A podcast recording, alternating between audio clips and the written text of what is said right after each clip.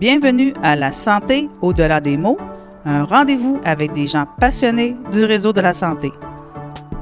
Votre hôte, Jean-Pierre Gagné, lui-même médecin, vous fera partager sa passion pour le domaine et vous fera découvrir une foule d'invités et d'acteurs clés du réseau. Voici votre hôte, le docteur Jean-Pierre Gagné. Bonne écoute!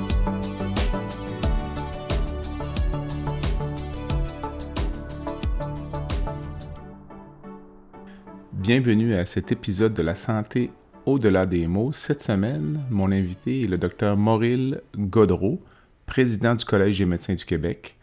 Dr Godreau est médecin de famille et a pratiqué au Saguenay-Lac-Saint-Jean où il a occupé plusieurs postes médico-administratifs, dont euh, celui de doyen associé de la faculté de médecine de l'Université de Sherbrooke. Il a été premier chef du département régional de médecine générale du Saguenay-Lac-Saint-Jean et chef du département de médecine générale de l'hôpital de Chicoutimi. Depuis 2008, il est membre de l'équipe du Collège des médecins du Québec, dont il est le président depuis bientôt quatre ans. Au cours de l'entretien, nous parlons du rôle du collège, des enjeux liés à la pratique médicale et à la détresse du corps médical. Dr Godreau me fait également part de ses réflexions sur sa propre carrière en médecine familiale et sur l'avenir parfois incertain de cette discipline. Finalement, nous abordons les enjeux liés à la refondation du système de santé proposé par le ministre Christian Dubé et nous discutons également de la privatisation croissante des soins de santé et des enjeux liés à ce phénomène. J'ai donc rejoint Dr Godreau dans le Vieux-Québec, à l'hôtel où il séjourne durant sa tournée des régions et ce fut un privilège immense euh, de m'entretenir avec lui. Je suis convaincu que vous allez adorer l'entrevue. Bonne écoute.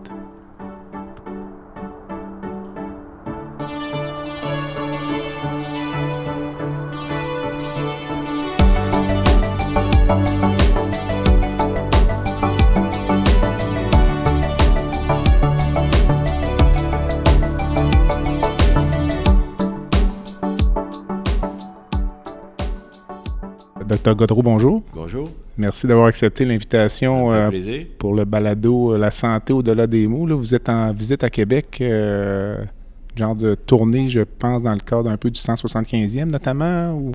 Mais la tournée, moi, justement, j'ai été élu il y a quatre ans maintenant, mm-hmm. en 2019, en 2018. Et Bon, pour moi, un, président d'ordre professionnel, bien sûr, c'est là pour la protection du public, mais mm. quand j'ai été élu, la façon avec laquelle je regardais ça, c'est oui, on est là pour protéger le public, mais le public, lui, se sentit le protéger. Et mm. à ce moment-là, j'ai fait une large consultation au cours de l'année 2019 avec deux sondages de 1000 médecins, 1000 pour le public. Je m'étais promené un peu partout au Québec. J'ai rencontré des médecins, des citoyens pour, pour bien percevoir, pour bien comprendre comment ils nous percevaient. Puis euh, un, mois, un an plus tard, la réponse à la question est-ce que le public se sent protégé par le collège, ben, ça a été non. Mm-hmm. Euh, et on a publié un rapport, bien sûr, de toute cette consultation-là, qui a près de 90 pages, mais j'ai l'habitude de, le résumer en six mots. Le Collège des médecins du Québec, trop loin, trop seul, trop silencieux.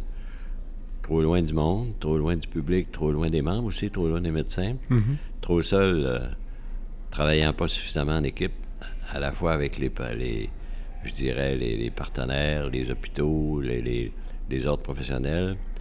Puis trop silencieux, les gens nous ont dit qu'on ne se prononçait pas assez souvent sur des grands enjeux sociétaux liés à la santé. Et les gens nous ont alors beaucoup critiqué du fait qu'on ne se prononçait jamais sur l'organisation des soins. OK. Fait qu'après ça, on a débuté une démarche de planification stratégique euh, au cours de l'année 2020. En septembre 2020, maintenant, on a un plan stratégique qui va jusqu'à la fin de 2023, dans lequel on parle beaucoup du rayonnement du collège, de la mobilisation des membres, de l'agilité du collège puis de la gouvernance. Et euh, bien sûr, depuis ce temps-là, la première chose qu'on a faite suite à ce plan stratégique-là, puis suite à la consultation, on n'avait pas de véritable direction des communications. Maintenant, on a une vraie direction des, des communications avec un, un directeur qui est un professionnel de la, de, la chose. Donc, bien sûr, on se prononce plus souvent. Mais euh, à la fin, avant la fin de mon mandat, euh, j'ai eu l'idée de refaire une tournée un peu différente, OK? Par rapport, j'appelle ça mhm. les pôles santé. C'est plus au niveau des hôpitaux. Mais encore là, je rencontre aussi des médecins, je rencontre des résidents, puis je rencontre les gens des du comité des usagers. Puis c'est pour revenir un peu là-dessus, votre perception a-t-elle changé, notamment? Euh, mais aussi pour discuter des, euh, de, l'accès aux médecins dont on parle beaucoup actuellement là, et depuis quelque temps. Donc, euh, c'était, ça. c'est pas une tournée d'adieu parce que mon mandat est terminé. C'était plus pour voir est-ce que ça est-ce que ça a changé les choses par rapport à la perception du collège, tout ce qu'on a fait depuis maintenant trois ans? Et quel est votre constat, là, peut-être bien que le. Ben, sans avoir dressé le bilan, ben, c'est ben, J'ai pas fait beaucoup de de, lieux encore. Là. Je suis allé au CUSUM, je suis allé chez les Chutes de Québec euh, cette semaine, à Chicoutimi. La semaine prochaine, je vais à Laval, à Charlemagne. Euh, j'ai rencontré aussi cette semaine le doyen de la faculté de médecine. Je fais la même chose à Montréal la semaine prochaine. Je vais aller à Sherbrooke aussi avant d'arrêter puis prendre une pause. Puis je vais recommencer tout ça à la fin d'août euh, pour aller dans d'autres milieux comme Rimouski, Bécomo, Rouen-Noranda, Gatineau. Mais je vous dirais que oui, les gens euh, perçoivent que, le collège est plus présent, que le collège communique mieux et plus avec ses membres, que le collège euh, se prononce plus souvent. Euh, avec toute l'agilité par rapport aux enquêtes aussi, les gens n'ont pas perçu beaucoup de changements là-dessus. Mais ce qu'ils m'ont dit, notamment cette semaine, c'est plus, plus, plus. Prononcez-vous plus souvent. Faites plus d'inspections, faites plus d'enquêtes, mieux. prenez position de façon plus fréquente. Euh, la prise de position qu'on a faite, notamment au sujet de l'aide médicale amoureuse, c'était beaucoup félicité. Donc, oui, la perception est meilleure, mais c'est plus encore. C'est ça que, que, je comprends là, par, rapport à, mm-hmm. aux, premières, aux, premières, euh, premiers endroits que j'ai visités. Là. Mm. Selon vous, là, dans l'esprit du public, est-ce que c'est si clair que ça, la différence entre le Collège des médecins, la FMSQ, la FMOQ? Euh? Ben, ça, ça a ressorti beaucoup dans ma consultation en 2019. Mhm. Pour le public, c'est toute la même chose. C'est ça. Euh, le, ministère, la FMOQ, la FMSQ, le collège, c'est tout mêlé. Et ça, je suis persuadé que par rapport au comité d'usagers que je rencontre, là, ça, ça n'a pas changé. Ça, c'est encore comme ça. le, rôle du collège, la mission du collège, c'est pas, pas vraiment clair pour eux mhm. encore. Et, là-dessus, c'est sûr qu'on va avoir du travail à faire encore. Là-dessus, ça n'a pas changé. Au niveau des membres, ça a changé. OK. Mais pas au niveau, pas au niveau du public, tant que ça, ça n'a pas changé, à mon avis. Mais je vais reprendre ça au niveau des membres. Le sondage qu'on avait fait au niveau des médecins, là, euh, un médecin sur trois euh, pensait, en 2019, que le collège était là pour les protéger. C'est incroyable. incroyable, ça. Fait que ça, ça, ça, à mon avis, avec ce qu'on a fait avec nos infolettes plus fréquentes, je ne sais, pas si vous les lisez, là, mais nos, infolettes hebdomadaires, à mon avis, ça a changé des choses pour ce qui est de la communauté médicale. Ça a changé des choses aussi beaucoup pour les autres ordres professionnels de la santé. Les autres ordres professionnels de la santé, l'ouverture du collège, elle a été très, très, très, très appréciée. C'était pas aussi euh, important, puis c'était pas aussi euh, important, pas aussi patent avant, je dirais, l'ouverture du collège par rapport à l'implication des autres professionnels dans les soins de santé. Et ça, au niveau des autres, des autres professionnels, c'est sûr que la perception, elle, a changé beaucoup parce que quand je disais trop seul, les autres ordres professionnels qui critiquaient beaucoup le collège au fait qu'on travaillait pas suffisamment ensemble. Ça, ça a changé. OK. Mais euh, pour beaucoup de médecins, le collège rime avec simplement l'aspect disciplinaire. Quand, le, quand mm. les gens ont un téléphone du collège des mm. médecins, le premier réflexe, c'est d'être nerveux, stressé, anxieux je pense qu'il y a beaucoup de collègues qui ignorent que c'est un privilège de faire partir d'un ordre professionnel, puis qu'à la base, le Collège des médecins, ce sont des médecins qui ont voulu euh, s'incorporer. Ça n'a pas été imposé par euh, un hmm. tiers, là, il y a 175 ans. Oui, il y a 175 ans, c'est des médecins euh, qui ont pensé à mettre sur pied un, collège, là, un, ordre pour mieux, mieux contrôler l'exercice de la profession, notamment par rapport aux charlatans qu'il y avait dans le temps. Exactement. Puis euh, la mm. compétition à l'époque avec euh, le réseau anglophone, puis tout ça. Euh. si je vous disais que quand on écoute un peu là, les collègues parler, les gens ont quand même le sentiment, les collègues médecins, qu'il y a peut-être eu au cours des dernières années un peu de chasse aux sorcières au niveau disciplinaire. Là, mais bien, bien évidemment, souvent les gens se basent simplement sur la publication du collège ou le motif de sanction ou le, le, Québec étant un petit milieu, parfois le, le cas est un peu connu là, dans la communauté. Qu'est-ce que vous répondez à ça? Ben, quand on avait fait la consultation, les critiques étaient assez importantes. Hein. Il y avait beaucoup de critiques par rapport à la façon avec laquelle euh, nos, nos, euh, nos, syndics se comportaient versus les médecins enquêtés, mm-hmm. mais aussi pour le public versus le public également. Mm-hmm. Donc, on était critiqués des deux côtés là, euh, par rapport à la façon avec laquelle les enquêteurs communiquaient à la fois avec le médecin, souvent souvent avec des comportements plus ou moins respectueux, nous disait-il hein, mm-hmm. à ce moment-là. Moi, je sais pas, là, mais c'est ça qu'on nous a dit. Mais, le public, lui, c'était le euh, fait qu'on n'expliquait pas suffisamment très bien la façon avec laquelle on, procédait. dans le plan stratégique que nous avons maintenant, il y a quatre grandes orientations. La première, c'est l'agilité. L'agilité, ça, ça veut dire notamment au niveau du traitement des enquêtes puis des inspections, euh, faire ça de façon plus diligente, plus rapide, euh, de meilleure façon, aussi mieux communiquer avec euh, le plaignant, mieux communiquer avec le médecin et faire en sorte même d'accompagner les gens qui désirent porter plainte, les mm-hmm. accompagner pour bien rédiger leur plainte, etc. Donc ça, on a travaillé fort là, depuis deux ans pour mettre ça en place. C'est pas en place encore totalement, mais c'est sûr que par rapport à cela, euh, il y a eu une amélioration, puis il y a eu une agilité plus grande.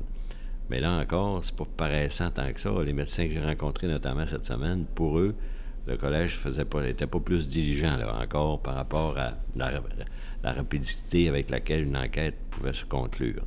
Mais il y, a des travaux en cours actuellement au collège pour améliorer tout ça.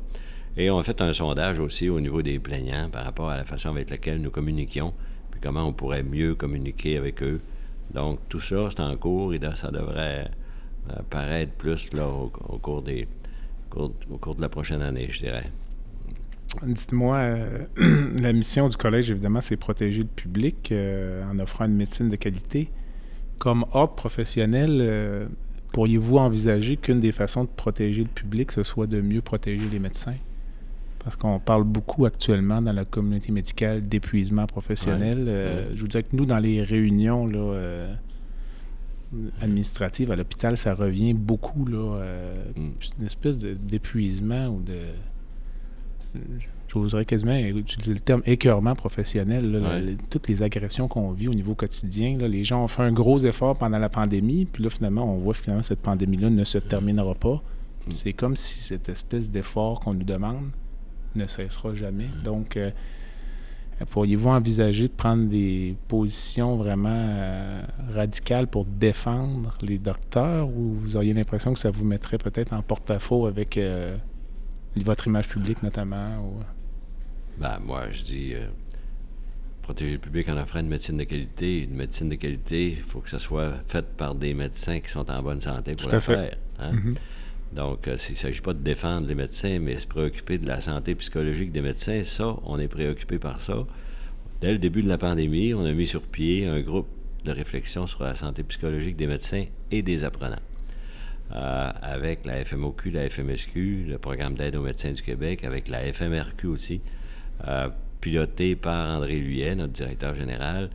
J'en faisais partie aussi. On s'est vu de façon régulière. À deux reprises, on a écrit des lettres ouvertes. On en a parlé lors des, euh, des, des, infolettres aussi. Euh, on a alerté le ministre de la Santé à ce sujet. On le rencontre le 7 juillet pour lui en parler. Donc, euh, oui, il y a la détresse psychologique des soignants de façon générale, mais il ne faut pas oublier les médecins puis les, les, les, apprenants médecins mm-hmm. par rapport au fait qu'ils vivent aussi de, la, de la détresse psychologique comme bien des travailleurs de la santé avec la pandémie. Tout à fait. Bien, nous, on va travailler avec les fédérations là-dessus. C'est sûr qu'on. Ben, pas dans le sens de défendre les médecins. Je comprends. Je comprends. Pensez-vous que les médecins au Québec, globalement, sont heureux dans le moment où. Je pense pas qu'ils soient heureux, moi. Je pense qu'ils sont malheureux, les médecins. Je pense que les infirmières sont malheureuses.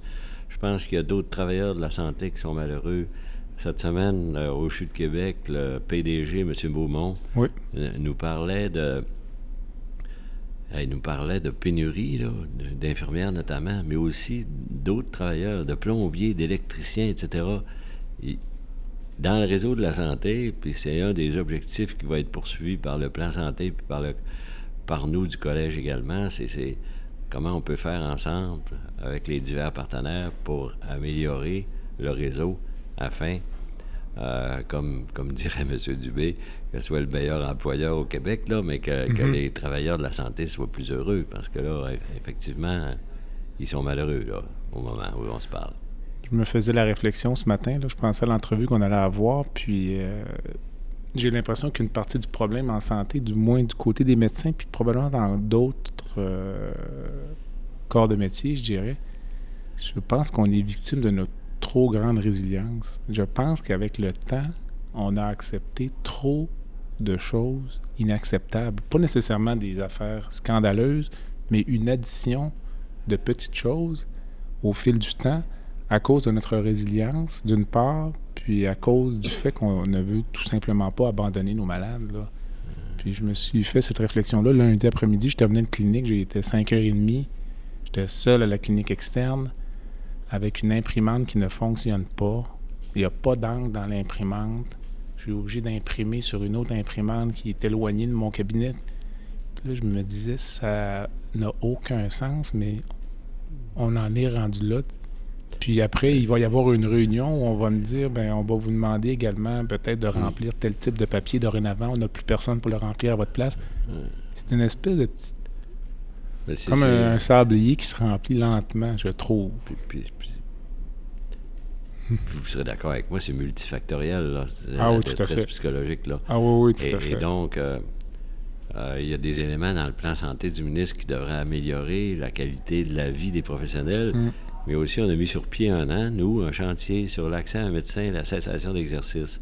Puis ce chantier-là était composé, et encore là, de membres de, de, gens du ministère, des médecins du ministère, mais aussi la FMOQ, FMSQ, etc. Et on a dévoilé, on a adopté le rapport de ce chantier-là récemment. Et, euh, et là-dedans, on parle de, de, travail en interprofessionnalisme, l'interprofessionnalisme, l'intraprofessionnalisme entre nous, médecins aussi de différentes disciplines. Euh, on parle de rehaussement technologique, évidemment, euh, d'information aux, aux, patients, au public. Euh, tout cela pour améliorer la vie des soignants. Parce que je pense que ça, si on réussit à améliorer la vie des soignants, on les rend plus heureux dans, dans le système, mais ils vont être intéressés à y demeurer. Hmm. Euh, et je pense que ça, quand je dis travail en inter et intraprofessionnalisme, ça, ça veut dire ça aussi. Hmm. C'est pas juste le rehaussement. Oui, une imprimante qui fonctionne mal, c'est pas drôle. Des fax, ça, on devrait, ça devrait plus exister. Là. Ben, donc, rehaussement technologique, tout le monde est d'accord pour s'y atteler, là. Mais c'est ressorti dans notre chantier également. Mhm. Et euh, dans le chantier, on a fait, on a fait des sondages qu'on pourrait vous faire parvenir, là, mais je ne sais pas si vous avez pris connaissance dans les infolettes de tout cela, mais il y a un chiffre particulièrement impressionnant par rapport au sondage du public. Elle a fait qu'au cours de la dernière année, avec 40% des répondants euh, qui nous ont dit ne pas avoir consulté lorsqu'ils avaient un problème de santé, étant convaincus qu'ils ne seraient pas vus dans un temps acceptable. Ça n'a pas d'allure, ça, quand on pense à ça. Là. Tout à fait. 40 Donc, euh, c'est sûr qu'il y a du travail à faire pour améliorer le réseau et le rendre plus performant. Mais on est là.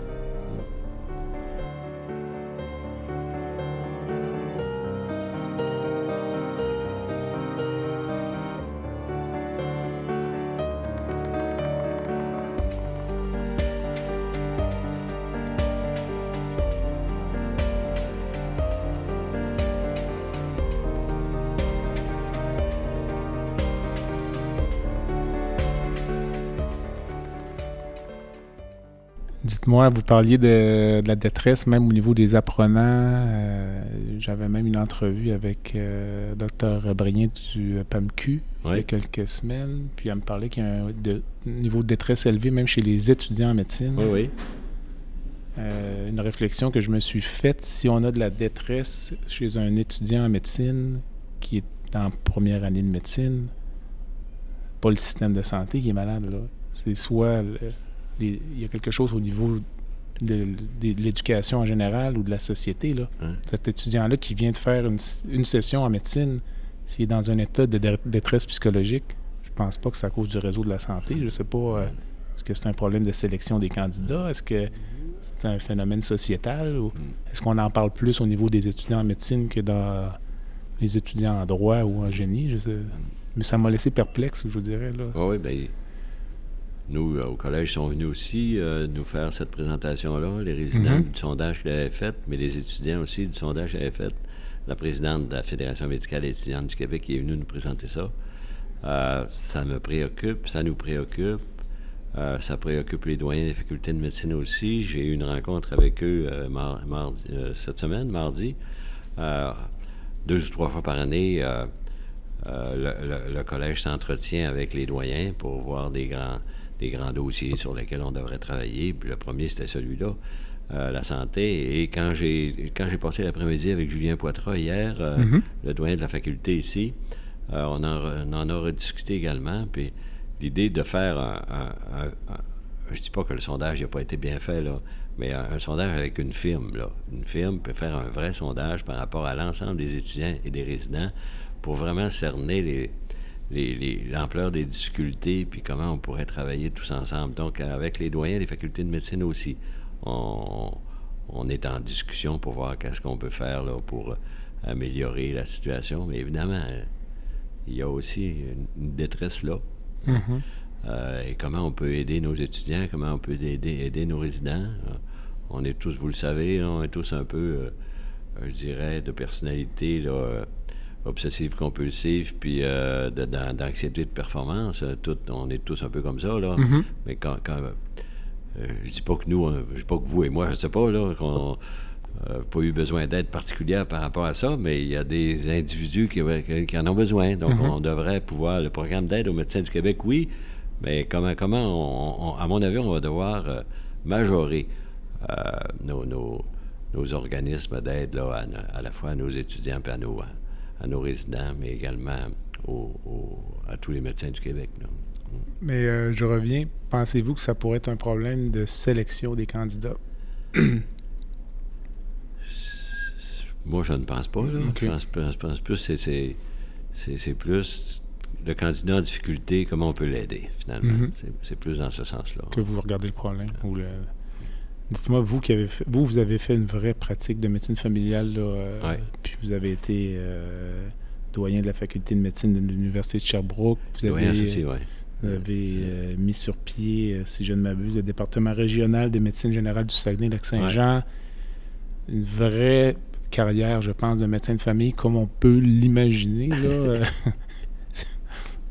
L'état du système de santé aujourd'hui, si vous aviez 18, 19 ou 20 ans, est-ce que vous embrasseriez la carrière de médecin? Ah oui, je pense que j'irai encore. oui, j'irai encore. Je ne dis pas que c'est devenu inintéressant. Là. pas du tout. Non, mais c'est une question qui se pose. non, non, moi, je, en fait, je me suis jamais vu faire d'autres choses vraiment. Là, OK. Euh, c'est pas, pas brillant ce que je vais vous dire nécessairement, là, mais quand j'étais au cégep, je savais pas dans quel. Je savais pas ce que, où je me dirigerais. Mm-hmm. Mais dans ma classe, à Chicoutimi, euh, il y avait une dizaine qui appliquaient pour aller en médecine, sur, 25 dans la classe. Là. Fait que j'ai dit, tiens, je vais faire comme eux autres, puis euh, ça a fonctionné, puis j'ai, j'ai, j'ai été très heureux dans toute cette carrière-là, mais j'ai tout fait ce qu'un médecin de famille peut faire. Là. Mm, mm. J'ai, euh, oui, je me suis impliqué au niveau médico-administratif de bonheur, vite, vite, vite. Là. Après cinq ans, j'étais le chef du département de médecine générale. Mais euh, je fais des visites à domicile, du CHSLD, de l'hospitalisation. Puis on avait des gros cas là, à Chicoutimi. d'ailleurs. J'ai entendu dire que vous aviez la réputation d'avoir les cas les plus compliqués. on, on, m'a dit ça en fin de semaine. on avait des cas compliqués, puis on aimait ça. On aimait ça vraiment. Là, on était quatre, là, tu sais, puis on, avait toute la, la, la, la même ardeur, puis le même, euh, le, même enthousiasme au travail. Mais non, donc oui, j'ai fait une vraie belle pratique de mm-hmm. médecin de famille. J'ai fait. La chose que j'ai moins faite, c'est de l'obstétrique. J'avais fait une couple d'années au début. Là. Euh, mais euh, finalement, ça, j'étais moins à l'aise. Mais moi, au départ, j'ai fait une année d'internat, puis j'ai fait une première année de résidence en médecine interne. OK. Ouais, à Chicoutimi, on pouvait faire ça dans le temps. Mm-hmm. Mais j'avais un programme d'établi ici, là, avec les, avec des, patrons d'ici de, Québec. Là. Mais oui, je m'en ai, j'ai fait une année de médecine interne. donc, après ça, ben, on n'avait pas besoin de faire une résidence en médecine de famille dans le temps. Non, c'est ça. J'ai eu le goût de voir ce que je valais. Là. Puis j'ai dit, tiens, on va aller pratiquer avec un, un, médecin de Chicoutimi qu'on admirait tous, qui était excellent. Là. Fait qu'on est trois jeunes qui sont allés pratiquer avec lui, puis on a fondé une clinique à ce moment-là. Mais euh, c'était, euh, pour moi, euh, c'était cette, cette, discipline-là là, que, qui, était la meilleure pour moi, puis je restais là. Mais tu sais, on était vraiment, vraiment tous impliqués, là, beaucoup. On n'était mhm. pas tous impliqués médico-administrativement, mais on était tous très, très, très impliqués dans le style de pratique dont je vous parle. Euh, je ne sais pas, c'est une question qui est peut-être difficile, mais pouvez-vous vous rappeler combien de patients vous pouviez avoir à votre charge là, dans le plus. Dans le, ah, un au plus haut volume là, de, ah, de votre pratique? Fou parce que, euh, euh, alors que nous étions cinq, là, écoute, on était ouvert 365 jours par année. Euh, chacun notre tour, on passait une semaine à l'hôpital où on faisait juste ça de l'hôpital, OK, sauf le samedi, dimanche, où là, on allait faire du bureau le samedi après-midi, puis le dimanche après-midi, puis des patients sans rendez-vous qui venaient, là, tu sais. 50, 60 patients par fin de semaine, des fois plus que ça, là. Et euh, là, tout à coup, on a monté une clientèle monstrueuse, je vous le dis, là. C'est 30 000 dossiers d'ouvert à un moment donné, là. À 5? À 5. Donc, 6 000 patients chacun? Ouais, ouais. OK, donc ça devait sonner au bureau. euh, la médecine familiale aujourd'hui, dans le fond, on appelle ça la médecine familiale. C'est une autre réflexion que je me faisais. Il y a peut-être 10 000 médecins de famille au Québec ou euh, c'est peut-être un chapeau qui est trop large. Là, puis euh, moi, j'ai deux frères médecins, là, qui, dont un qui, a, qui est impliqué au niveau médico-administratif dans le coin de Montréal. Puis euh, pour lui, à toute fin pratique, il pense que c'est peut-être une discipline qui est en voie de disparition. Ça pourrait être remplacé par des internistes qui font de la première ligne. Euh, puis moi, j'ai ma conjointe des médecins de famille. Puis je trouve que c'est une pratique qui est de plus en plus lourde au niveau administratif, je veux dire au niveau légal même. On a l'impression qu'ils font mettre beaucoup de contraintes d'une fois à l'autre. Ça alourdit le, les conditions de pratique, les, euh, les, GMF, le nombre de patients inscrits. Donc, bref, euh, est-ce que vous pensez que ça pourrait menacer l'existence même de cette profession-là ou de cette discipline, disons? Ben, moi, ça m'apparaît impossible. OK. C'est devenu c'est une discipline, c'est une profession dont, dont, dont, dont, on ne peut pas se passer. Là. mais c'est devenu je dirais pas trop, mais c'est devenu tellement large, là, l'ampleur des activités de la médecine de famille, c'est devenu tellement large, cette, cette discipline-là, que c'est pour ça que, rapidement, les médecins de famille euh, euh, prennent un créneau pour, pour, pour, rendre cela un peu plus étroit. parce que donc, je pense que, moi, toute la communauté médicale, y compris toutes les autres disciplines spécialisées, il faut faire en sorte de valoriser la profession, pas dans le sens d'arrêter de la diminuer, puis de la réduire, puis de la critiquer, mais dans le sens de faire en sorte que l'ampleur, que ce soit moins, moins large, là, euh, ce que doit faire ou ce que peut faire un médecin de famille, parce que c'est pas vrai qu'il peut faire tout ça. Là. C'est, pour ça que la majorité, plusieurs personnes font une troisième année, puis vite... Euh, développe une. Puis je l'ai fait aussi, moi, de, développer une expertise particulière. Mm-hmm. Quand je parle de médecine interne, je, je, m'en allais à la médecine interne, mais finalement, dans ma pratique, j'ai fait de la Vous avez fait de la médecine interne, c'est ça. que je me disais en vous entendant. Puis, quand, euh, on parlait des patients spécialisés, c'est de la médecine interne. Mm-hmm. C'était ça qu'on faisait. Mm-hmm. donc, oui, oui, ça mais, mais je vois pas, je vois, je vois pas le jour où ça disparaît. Ça, quand je parle de collaboration inter- et intraprofessionnelle, c'est ça aussi, tous ensemble, mieux travailler pour faire en sorte que ce soit moins lourd pour le médecin de famille. à l'intérieur des hôpitaux, là, ou des hôpitaux régionaux plutôt, là, euh, il y a des hôpitaux régionaux où les, médecins spécialistes euh, n'ont pas de patients à leur nom. Là, je comprends à cause des noms, du nombre, etc.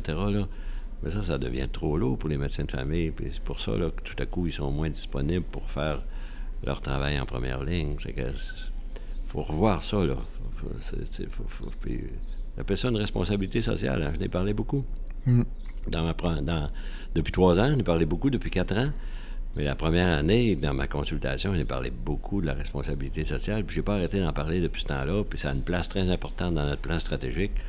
Mais quand je parlais de responsabilité sociale, quand je parle de responsabilité sociale, euh, qu'est-ce que tu veux dire, Mauriel? Ben, deux choses, hormis de, devenir un acteur social plus important, on a parlé tout à l'heure par rapport au fait que le public désire qu'on soit un acteur social plus important, mais aussi, euh, euh, j'ai l'habitude de dire, allier une éthique de responsabilité individuelle entre un patient, entre un médecin et son patient, on est bon là-dedans, mais une éthique de responsabilité collective entre un groupe de patients, de tout acabit, là, de, de toute discipline, et une population à desservir.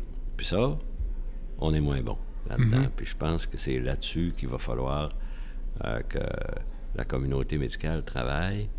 Et euh, au départ, quand je commençais à parler de ça, euh, au début de l'année 2019, c'était un peu pelletage de nuages pour certains. OK. Puis dans ma consultation, je me suis aperçu que c'était pas du pelletage de nuages tant que ça. Puis là, j'en parle encore, là, dans la tournée que je fais, là. Puis, puis, puis notamment, ici, cette semaine, là, la responsabilité sociale, c'est même pas moi qui ai apporté le sujet, c'est les médecins que j'ai rencontrés. Donc, euh, ça progresse, cette, ce principe-là de responsabilité sociale, puis de plus travailler ensemble pour répondre aux besoins de la population. On va prendre une courte pause et on revient avec Dr Mauril Godreau, qui est président du Collège des médecins du Québec.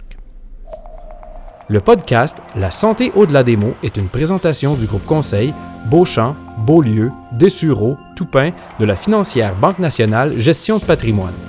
Comme nous croyons que la santé financière fait partie de la santé globale, nous sommes heureux de nous joindre au docteur Jean-Pierre Gagné pour vous souhaiter une bonne saison de la santé au-delà des mots. Tu veux lancer ton propre podcast mais tu ne sais pas comment t'y prendre? Pas de problème. Mouton Marketing peut t'accompagner de la conception au lancement envoie ton idée de podcast à bonjour à commercial bonjour à commercial g o m o u t o. L'univers du podcast t'attend.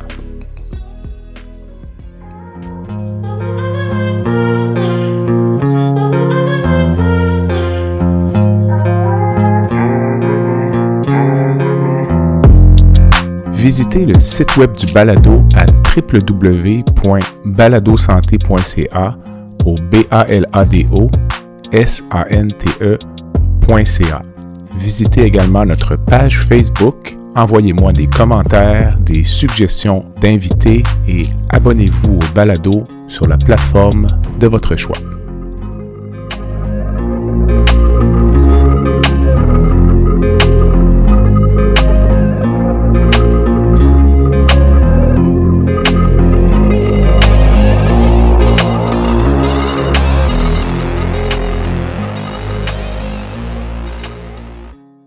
Le ministre Christian Dubé a évoqué euh, récemment son plan de refondation du système de santé. Là, ce n'est pas la première fois qu'un ministre de la Santé parle d'une réforme, puis euh, nous laisse entrevoir, euh, disons, comment dire, une, oasis au milieu du désert. donc, il a proposé 50 mesures. Il parle notamment d'offrir des repas de meilleure qualité dans les CHSLD, de la promotion du bien-être et de saines habitudes de vie, et du dépistage en cancérologie répondant mieux aux besoins de la population. Alors moi, ça, c'est trois des 50 mesures. Là, je lisais ça, puis je me disais, il me semble que ce sont des mesures comme, par exemple, mieux nourrir nos aînés dans les CHSLD. Je pense pas que ça a sa place dans une refonte du système de santé. D'après moi, c'est du gros bon sens. Là. Si on est obligé de mettre ça dans un plan de réforme comme société, je pense que c'est un échec. Euh, majeur. Ensuite, des autres enjeux, là, par exemple, euh, la promotion du bien-être et des saines habitudes de vie, ça en soi, ça aurait pu faire l'objet d'une refonte complète du système de santé puisque l'on sait que l'avenir est là. L'objectif, c'est de garder les gens en santé le plus longtemps possible pour retarder euh, leur entrée dans le réseau. Euh, que pensez-vous de ça? Ben moi, je, je n'ai pas retenu les 50 mesures. Non, mais je l'ai Mais, avec mais moi. j'ai- mais retenu les huit, les huit grands chantiers. Dans son plan, il y a huit chantiers. C'est- Ça, j'ai retenu de ça, par exemple. Puis là-dedans, il parle de soins aux aînés, il parle de prévention, il parle d'accessibilité, il parle d'interdisciplinarité. C'est que ces grands chantiers parlent de rehaussement technologique, d'information aux patients. Ça, j'ai retenu ça. Et moi, j'aime beaucoup ça, puis je lui ai dit qu'on collaborerait avec eux pour faire en sorte que ça se réalise, puis on y travaillerait à notre niveau, avec d'autres partenaires, bien sûr, par rapport au plan santé. Euh, et euh, ce qui est arrivé, c'est notre chantier en même temps euh, sur l'accès, qui est un peu plus tard. Lui a sorti ça en mars, nous, on a sorti ça un peu plus tard, en avril, notre chantier. Euh, le rapport de notre chantier qu'on lui a présenté d'ailleurs, puis il y a beaucoup de choses qui se recoupent. par- par rapport- Il y a beaucoup de choses qui sont en plan maintenant. Mhm. Il y a beaucoup de choses qui se recoupent. Euh, et, et nous, on, on lui a dit qu'on travaillerait avec eux autres là-dessus, mais particulièrement pour ce qui est de la prévention, évidemment, des soins à domicile, des soins aux aînés.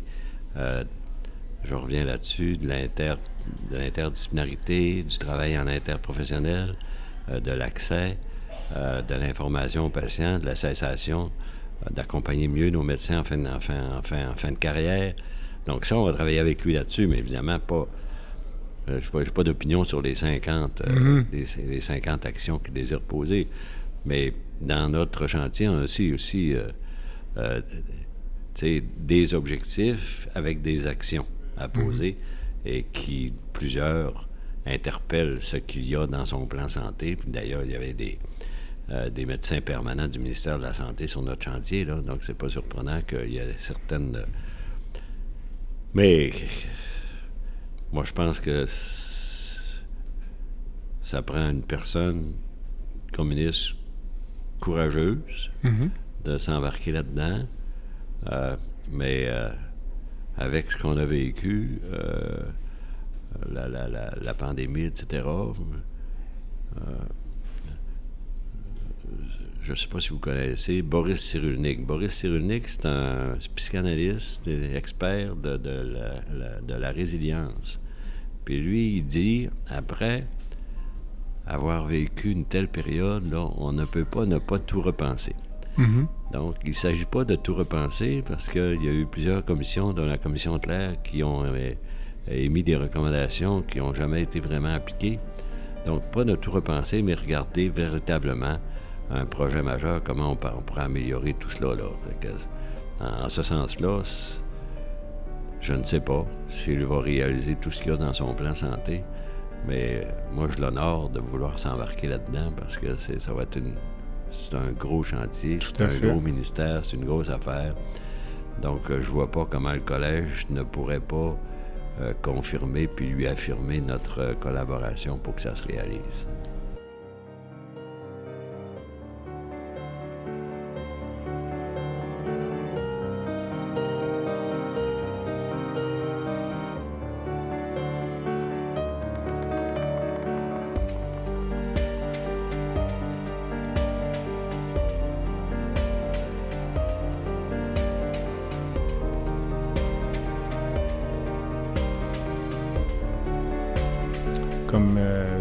De santé, moi, je vois. J'ai de la difficulté à concevoir de mettre en place, par exemple, euh, ça c'est ma vision personnelle, là, de- comme- quand on parle de promotion du bien-être, euh, des bonnes habitudes de vie, on a un système de santé qui est beaucoup axé sur investissement, rendement. Mais quand on change les habitudes de vie d'une société, le rendement, on va l'avoir dans 20 ans. C'est difficile d'investir de l'argent maintenant sans avoir le rendement dans l'année. Ouais. Donc, c'est une approche qui est un peu corporative à cet égard. Donc, euh, moi, je vous dirais que je suis un peu pessimiste, Mais- mais, en même temps, c'est là que toute l'énergie devrait être mise. Ben. C'est- Les bonnes habitudes de vie, c'est dans son chantier prévention. Mhm. Hein, c'est ça. Que ça, de plus en plus, de toute façon, les gens sont prêts à entendre des choses Tout comme ça, puis adoptent eux-mêmes des bonnes habitudes de vie. C'est Mhm. ça. Mm, mm. Euh, si vous me parliez un peu du concept de un médecin par patient par rapport au fait d'avoir accès à un médecin en temps opportun, là, peut-être qu'on semble se diriger vers ça. Moi, ce qui m'a toujours semblé être une approche plus logique, Parce que je trouvais qu'il y avait un, peu de démagogie dans le fait de vendre euh, l'accès ou le fait d'avoir un médecin pour chaque patient. À la base, ce n'est pas tout le monde qui a besoin d'un médecin de famille. Donc, euh, qu'est-ce que vous pensez de ça? Donc, c'est peut-être plus la solution d'avoir accès en Ben, temps opportun à un médecin. Ben, merci d'aborder ça. Ça me Mhm. fait plaisir de vous en parler parce que on est allé dire ça en commission parlementaire lors de l'étude du projet de loi 11 concernant les médecins de famille, alors qu'on est dans, dans, la- dans, dans notre allocution, on, on est allé dire aux parlementaires qu'il faudrait oublier le fameux, euh, fameux désir d'un médecin pour chaque Québécois, mais Tout à fait. Mais plutôt un professionnel de la santé pour chaque Québécois qui, qui se retrouve dans une situation qui en a besoin. Exactement. dans ce sens-là. Mm. Et depuis ce temps-là, euh, le gouvernement a arrêté de parler d'un médecin par, euh, par Québécois, mais plutôt euh, d'un professionnel de la santé qui... Bon, ça, on a fait ça le 1er février, qu'on a rencontré. Trois jours plus tard, le, le- le ministre Dubé euh, nous a demandé de... de- de- en, une nouvelle rencontre, puis à ce moment-là, vous voulez savoir qu'est-ce que vous voulez dire, puis comment vous pensez qu'on peut faire ça? Mhm. Et c'est là-dessus que c'est parti. Donc, euh, euh, c'est, du travail interdisciplinaire euh, et du travail de, de- de- in- intégrer d'autres professionnels à la première ligne. Mhm. Des- Des équipes, l'IPS, exemple, le travailleur social, le physiothérapeute, mais pas seulement le médecin. Tout à fait. Fait. Parce que euh, ce qu'on entend souvent en pratique, nous, nos- les, les collègues, euh, ou plutôt quand on rencontre des médecins, des, quand on rencontre des patients en clinique, on entend deux choses. On entend souvent, c'est c'est plus facile de vous voir que de voir mon médecin de famille. Ouais. Et ce qu'on entend souvent également, c'est que c'est difficile d'entrer dans le système, mais qu'une fois qu'on y est, les soins sont Ouais. excellents. Ouais. Donc, euh, ça rejoint un peu ce que vous dites. Ouais. Mm. Euh, si vous me parliez du privé en santé, là, de plan du ministre Dubé en parle, euh, donc un de ses chantiers ou un de ses- une de ses mesures est un grand rattrapage des chirurgies retardées durant la pandémie, entre autres par une utilisation accrue des ressources des cliniques de chirurgie privée. Et vous avez écrit, avant de chiffrer le pourcentage de l'apport du privé dans la refondation, il faudrait préciser de quoi il en retourne et vers quel modèle le gouvernement entend se tourner pour donner un peu d'air au réseau de la santé. Donc, euh, j'aimerais que vous me parliez un peu donc de votre position, de la position du collège par rapport euh, à l'apport du privé à long terme. Ben, c'est ça. Moi, je pense qu'il faut faire attention. On se l'est fait dire encore aussi cette semaine, ça. Euh, de par les médecins rencontrés, oui, mais c'est, dans, ce que- dans notre position, on n'a pas dit qu'il fallait pas profiter de cela, mais il fallait faire attention, puis il fallait faire comme il faut, Mhm. et non pas euh, euh, investir là, pour des, des- des blocs opératoires dans les cliniques privées, alors que dans des hôpitaux neufs, il y a des salles d'opération qui ne servent pas. hein. Est- et, et en même temps, ne pas s'organiser pour que les travailleurs de la santé dans le réseau public quittent pour aller travailler dans le privé. Ça, on a comme un, un défi là-dedans, tous Énorme. ensemble. Énorme. Et, et, euh, les médecins rencontrés ici, là, au CHU, au CHU de Québec, là, les, les- à la fois ceux du CMDP, mais aussi ceux DS l'équipe du DSP, et, ils- se sont montrés, ils, très préoccupés par rapport à cela. Et, et ça, j'avais pas entendu ça à date, là, Ah tant que ça, pas tant que ça. Euh, par rapport à cette préoccupation-là, là, de, de, euh, très forte là, de l'équipe médicale ici, euh, à, à l'effet euh, qu'il y a comme pas une désertion, on n'appellerait pas ça comme ça, là, mais de plus en plus de médecins qui laissent le milieu public pour s'en aller en privé. Euh, ben, ça, ça vous surprendra pas, vous, chirurgiens, là, mais des, des petits cas en privé, quand ça se complique, c'est le public qui, en- qui- qui- qui doit s'en occuper. Euh, pas rejoignable le soir et les fins de semaine. Euh, et, euh, et chose, que, chose, que on- on- choses auxquelles peut-être on pense moins, euh, le CMDP est responsable de la qualité de l'exercice, la qualité de l'acte médical dans l'établissement. Mais il ne peut pas aller voir ce qui se passe dans une clinique privée. t'sais. Fait que ça, ça les préoccupait. C'est sûr que le collège peut. Tout à fait. Ça les préoccupait, ça, ce, côté-là également. Donc, euh, mm. de, pas, mal préoccupé par euh, tout, euh, ce, que peut représenter une implication plus grande du réseau privé. Ben, moi, je vais vous dire, là, je vais mettre mon chapeau. Moi, je suis chef du département de chirurgie du CHU de Québec ici. Là, puis, moi, je suis extrêmement préoccupé. Mm. Peut-être parce qu'il y a le volume de cliniciens est plus petit à Québec. Les départs, ça paraît plus rapidement. Euh, notamment en chirurgie plastique. J'imagine que la pénurie a été évoquée. Moi, je pense que la prochaine grande pénurie, c'est en chirurgie orthopédique. Euh, c'est drôle parce que la pandémie a accéléré ça, puis l'avancement de la technologie aussi. Les programmes de récupération accélérés après chirurgie, euh, il y a à peine 5 à 10 ans, il était impensable d'envoyer un patient à la maison la même journée qu'une prothèse de genou. Mm-hmm. Puis aujourd'hui, maintenant, c'est possible. C'est possible. Euh, et le deuxième élément, je pense que le modèle d'affaires est beaucoup plus acceptable qu'il pouvait l'être il y a 10 ans ou 15 ans. Il y a 10 ou 15 ans, un orthopédiste aurait dit Moi, je vais faire des prothèses de genoux en privé, puis je vais demander, mettons, 15 000 pour dire quelque chose, 20 000 Les gens auraient dit T'es malade, là. personne ne va payer une prothèse de genou à 15 ou 20 000 puis aujourd'hui, ce n'est plus le cas. Ce n'est plus le cas parce que les gens vont dire, au lieu d'attendre un an, on va euh, annuler les vacances. De toute mm. façon, j'ai de la misère à marcher. Mm. On va retarder l'achat de la mm-hmm. voiture ou de n'importe mm. quoi de un an, puis je vais me faire faire un genou. Moi, je vous dirais, moi, je suis extrêmement préoccupé. Mm-hmm. Puis, euh, juste à Québec, ici, on a vu sortir deux, trois cliniques privées en dedans de six mois, alors que ces cliniques-là, avant la pandémie, n'existaient pas ou étaient presque en difficulté. Donc, c'est un enjeu euh, pour les spécialités qui se déplacent. Là. En chirurgie générale, on n'est pas rendu là. Mm. Mais tout ce qui est orthopédique, euh, même la médecine spécialisée, là, on entend parler les rhumatologues. Euh, je ne peux pas cibler ce groupe-là en particulier, mais ça a été évoqué, certains groupes de spécialités qui n'ont pas besoin de la structure mm. hospitalière, mm. puis qui, dans bien des cas, se sont fait un peu indiquer que leur présence à l'hôpital dérangeait un peu parfois sans clinique externe. Alors les gens disent, ben écoutez, on va s'en aller. Donc... Euh, en même temps, je dis souvent qu'il faut sortir de l'hôpital, là, puis, hmm. mieux, mieux planifier, mieux organiser nos soins à domicile, mais, ah mais pas, pas, pas, pas à ce point-là. Là, là, là, on, tombe dans un autre sujet, mais pas, pas nécessairement euh, la, médecine en privé, mais, Tout à fait. mais les soins à domicile, de façon mieux organisée, ça peut se faire aussi, notamment avec des entreprises privées. Oui, oui. C'est ça. Fait que, on, a, euh, on aura euh, des actions à poser, des réflexions à faire là, pour, pour là-dessus, mais moi, c'est. Faut pas, on ne peut pas déshabiller Pierre pour habiller Paul. Là. Non, c'est ça, exactement. Puis ce qu'on voit euh, beaucoup aussi, le réseau privé actuellement, tout au moins à Québec, que je connais bien, c'est c'est un attrait qui est comme immédiat pour le personnel.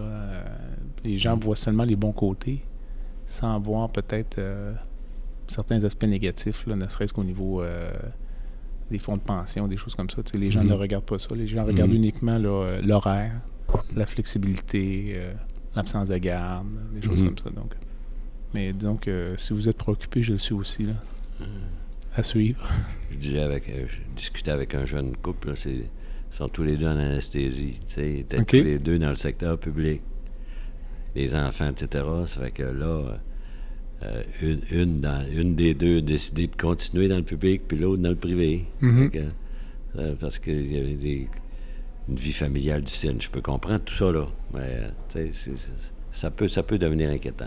Vous parliez tout à l'heure de responsabilité sociétale ou sociale. Euh, est-ce mm. qu'on pourrait en venir à imposer aux médecins d'offrir une, proportion des soins dans le réseau public? Est-ce que mm envisager une législation ou supporter une législation de cette nature-là? Honnêtement, moi, j'ai jamais envisagé ça personnellement comme personne, ni comme président de, euh, de, notre organisation. Mhm. Mais effectivement, que ce soit sur la table de discussion, de réflexion, et ça, c'est des membres qui l'amènent. Mhm. C'est des médecins qui nous disent ça, là. Oui, responsabilité sociale, mais responsabilité sociale obligée. En quelque sorte. Mm.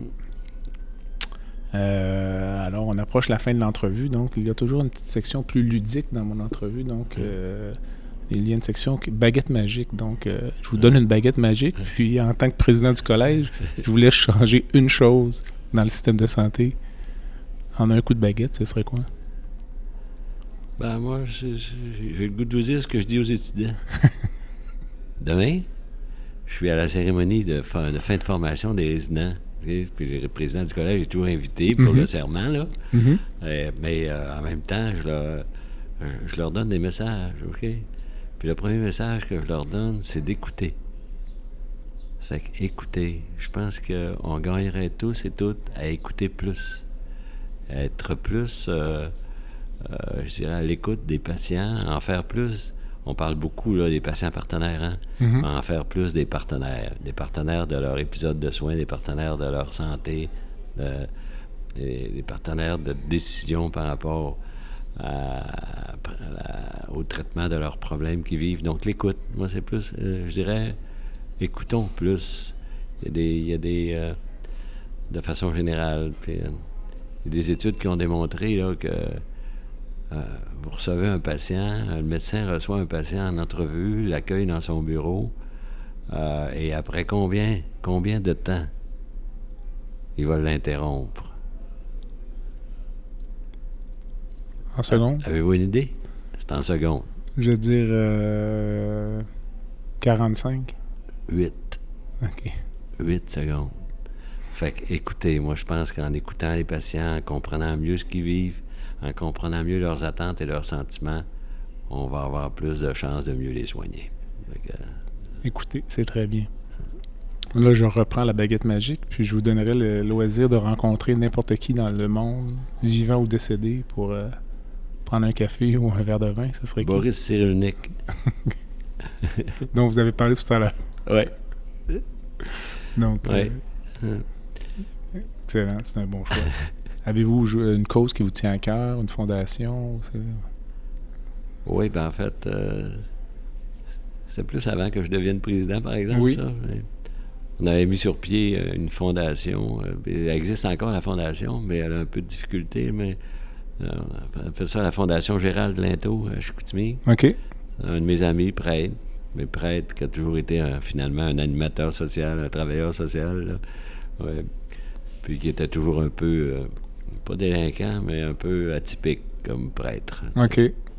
Il est décédé, puis il avait, il avait instauré plusieurs choses par rapport à venir en aide, particulièrement aux personnes négligées, dévalorisées, oubliées. Mhm. Euh, et on a créé une fondation à son nom pour poursuivre son œuvre. ça, oui, c'est une chose qui. Qui vous tient à cœur. Ouais. Une dernière pensée ou un dernier message avant de conclure l'entrevue? Ben, soyons heureux. Excellent choix. Alors, ceci conclut mon entrevue avec Dr. Maurice Godreau, qui est président du Collège des médecins du Québec. Dr. Godreau, merci. Merci à vous. Bonne fin de séjour à Québec. Bonne euh, continuation comme président du Collège des médecins et euh, au plaisir peut-être euh, d'un deuxième entretien. Merci. Au revoir. Au revoir.